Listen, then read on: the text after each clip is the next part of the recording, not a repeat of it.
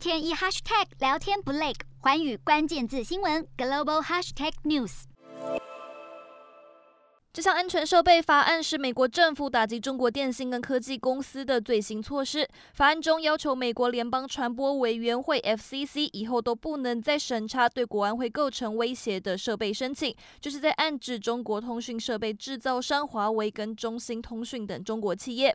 根据 FCC 委员表示，从二零一八年开始，FCC 就已经批准了华为超过三千项的申请。新法上路之后，就有助于确保这些不安全的设备不会进入美国的通讯网络。不过，拜登签署这一项法案的时间可能有一点尴尬，因为根据当地媒体 CNN 的报道，拜登跟中国国家主席习近平的拜习会视讯峰会终于要登场。根据消息人士指出，日期已经定在十五号，还传出了习近平可能会邀请拜登参加在北京举行的二零二二年冬季奥运会。目前美中关系因为台湾贸易跟人权问题陷入高度紧绷，就要看到时两人会擦出怎样的火花。洞悉全球走向，掌握世界脉动，无所不谈，深入分析。我是何荣，环宇全世界全新升级二点零版，锁定每周三、周六晚间九点，环宇新闻 MOD 五零一中加八五凯播二二二以及 YouTube 频道同步首播，晚间十点完整版就在环宇全世界 YouTube 频道。